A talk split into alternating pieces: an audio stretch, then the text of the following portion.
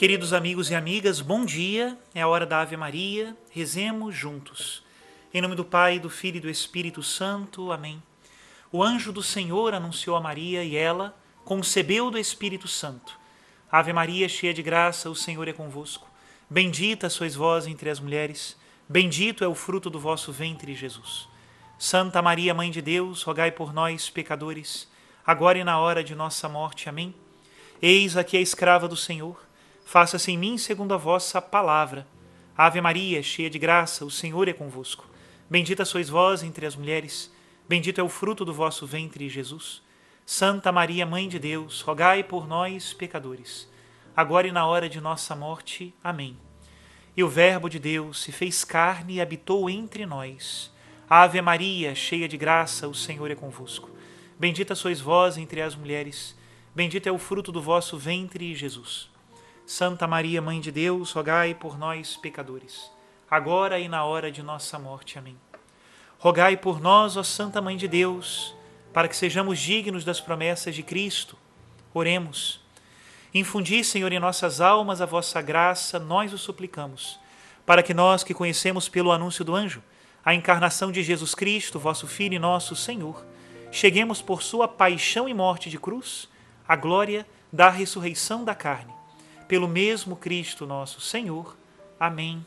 Em nome do Pai, do Filho e do Espírito Santo. Amém.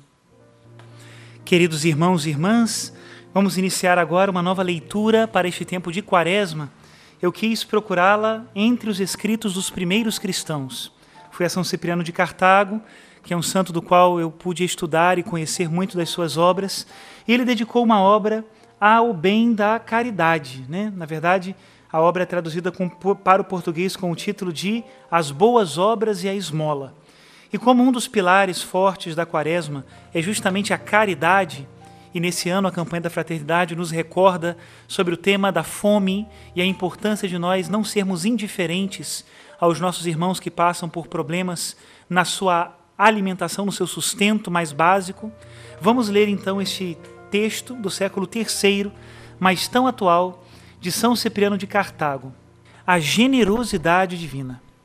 São grandes e numerosos, irmãos caríssimos, os benefícios divinos que a generosa e opulenta clemência de Deus Pai e do Cristo operou e sempre operará para nossa salvação.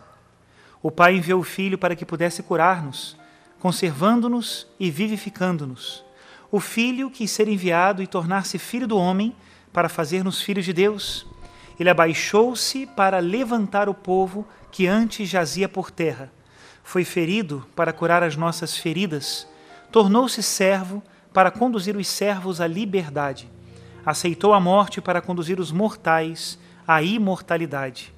São grandes e numerosas essas dádivas da misericórdia divina, mas tal é essa providência e tão grande a clemência que, por desígnio salutar, ainda cuidam de nós a fim de, com maior atenção, preservar o homem já remido. Com efeito, quando o Senhor veio para curar as chagas que Adão trouxera e destruir os antigos venenos da serpente, deu uma lei ao que fora curado e ordenou-lhe que não mais pecasse, a fim de que algo de mais grave não acontecesse ao pecador. Estávamos, portanto, numa situação angustiante coagidos por essa prescrição de inocência. A enfermidade e a fragilidade da debilidade humana não teriam o que fazer se não viesse novamente a compaixão divina e abrisse um caminho para conservar a salvação, indicando as obras de justiça e misericórdia, para lavarmos com esmolas quaisquer manchas que venhamos a contrair.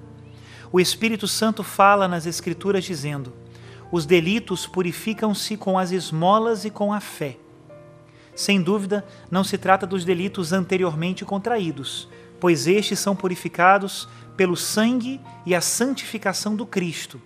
E diz novamente: Assim como a água apaga o fogo, a esmola extingue o pecado. Aqui é igualmente indicado e provado que, do mesmo modo que o lavacro da água salvífica apaga o fogo da guiena, Assim as esmolas e as boas obras extinguem a chama dos delitos. E porque uma só vez apenas é dada a remissão dos pecados no batismo, a repetição frequente e contínua de uma operação, à semelhança do batismo, prodigaliza novamente a indulgência de Deus. O Senhor ensina isso também no Evangelho. Com efeito, quando os seus discípulos foram censurados por comerem sem terem antes lavado as mãos, ele respondeu dizendo: Quem fez o que está dentro, fez também o que está fora. Porém, dai esmola, e eis que tudo será limpo para vós. Assim, ele mostra e ensina que não são as mãos que devem ser lavadas, mas o coração, e que é melhor retirar a impureza do interior que a do exterior. Na verdade, quem tiver purificado o que está dentro, purificou também o que está fora. E limpa a mente, começou a ser limpo também no corpo e na pele. Além disso, porém, adverte e indica como podemos ser limpos e purificados, acrescentando que se devem fazer esmolas. O misericordioso adverte que se faça misericórdia. E porque procura conservar os que remiu por elevado preço, ensina que os manchados depois da graça do batismo podem ser purificados de novo. Reconheçamos, pois, irmãos caríssimos, a dádiva salutar da indulgência divina e curemos os nossos males com os remédios espirituais, para que expiemos os nossos pecados e nos purifiquemos deles, nós que não podemos ter a consciência sem mancha alguma. Que ninguém se lisonjeie de um coração puro e imaculado, de modo que, confiado na própria inocência, julgue desnecessário aplicar o remédio nas chagas, pois está escrito: quem se gloriará de possuir um coração casto? Ou quem se gloriará de estar isento de pecado? E novamente, João coloca estas palavras na sua epístola. Se dissermos que não temos pecado, enganamo-nos a nós mesmos e a verdade não está em nós. Se, portanto, ninguém há sem pecado, e todo aquele que se declarar sem culpa é presunçoso ou estulto, quão necessária, quão benigna é a clemência divina, que, sabendo que não faltariam aos curados novos ferimentos, deu-lhes remédios salutares para que pudessem ser sanados as esmolas, as súplicas e a salvação. Finalmente, irmãos caríssimos, a admoestação divina nunca cessou ou silenciou. Pelo contrário, nas Santas Escrituras, tanto nas antigas como nas novas, o povo de Deus sempre e em toda parte é incitado às obras de misericórdia. E todo aquele que é instruído na esperança do reino celestial recebe, pelo Espírito Santo, que anuncia e exorta, a ordem de fazer esmolas. Deus ordena e prescreve a Isaías: clama fortemente, diz ele, e não poupes. Levanta tua voz como uma tuba e anuncia ao meu povo os seus pecados e à casa de Jacó os seus crimes. E, quando mandou censurar-lhes os seus pecados, e no ímpeto de indignação desvendou os seus crimes, disse não poderem satisfazer as suas faltas, mesmo que recorressem a preces, orações e jejuns, nem abrandar a ira de Deus, mesmo cobertos de silício e cinza. Entretanto, acrescentou por último, mostrando que Deus só é aplacado por esmolas, dizendo: Reparte com o faminto teu pão, introduz em tua casa os necessitados de abrigo, se vires um nu, veste-o, e não desprezes os modestos de tua raça então se manifestará a tempo a tua luz, e as tuas roupas logo surgirão. A justiça caminhará diante de ti, e a glória de Deus te envolverá. Então clamarás, e Deus te atenderá. Quando ainda estiveres falando, dirá ele: Eis-me aqui. Os meios para aplacar a Deus foram dados pela palavra do próprio Deus. Os ensinamentos divinos mostram o que deveriam fazer os que pecassem prestar satisfação a Deus por obras justas, expiar os pecados pelos méritos da misericórdia. Lemos também em Salomão: Esconde a esmola no seio do pobre, e ela rogará por ti contra todo mal.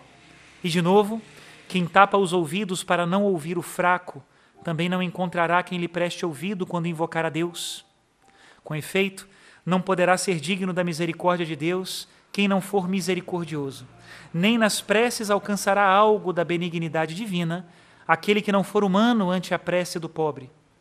O Espírito Santo mais uma vez declara-o e prova-o nos salmos, dizendo: Bem-aventurado que pensa no faminto e no pobre, o Senhor o livrará no dia da infelicidade. Lembrado desse preceito, Daniel, quando Nabucodonosor se atormentava, aterrorizado por um sonho funesto, deu-lhe um remédio para evitar os males e conseguir o auxílio divino, dizendo: Por isso, ó Rei, que o meu conselho te agrade. Resgata os teus pecados com esmolas e as tuas injustiças com consideração dos pobres, e Deus será clemente em relação às suas faltas. O rei não obedeceu ao conselho, sofreu as adversidades e hostilidades que vira em sonho. Tê-las evitado se tivesse resgatado os seus pecados com a esmola. Também o anjo Rafael atesta as mesmas coisas e exorta a que se faça esmola largamente e de bom grado, dizendo: Boa é a oração acompanhada de jejum e esmola, porque a esmola livra da morte e expia os pecados. Ele mostra assim que as nossas orações e jejuns têm menor eficácia quando não são corroboradas por esmolas, e que as súplicas só pouco valem se não se tornarem suficientes com o acréscimo de fatos e boas obras. O anjo revela, declara e assegura que os nossos pedidos se tornam eficazes com as esmolas, que é pelas esmolas que nossa vida é resgatada dos perigos, que é pelas esmolas que as nossas almas são libertas da morte. Até aqui a citação de São Cipriano. Continuaremos lendo esse opúsculo e pedimos a Deus a graça de um coração misericordioso, compassivo e bom. Que Deus abençoe a todos em nome do Pai, do Filho e do Espírito Santo. Amém.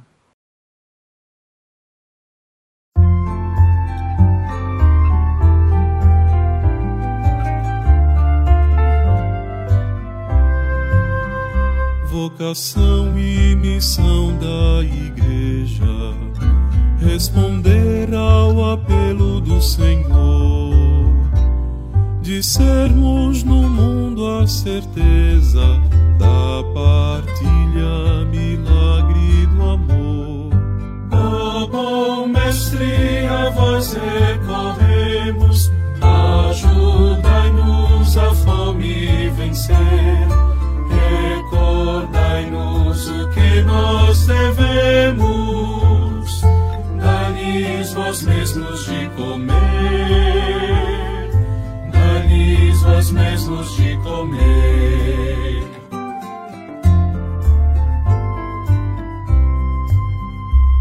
Jesus Cristo, pão da vida plena, em sua mesa nos faz assentar sacia nossa pobreza para o mundo mais justo formar. oh, bom mestre, a vós recorremos,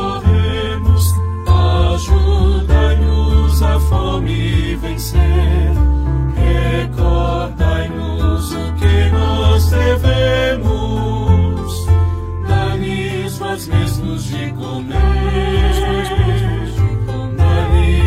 mesmos de comer.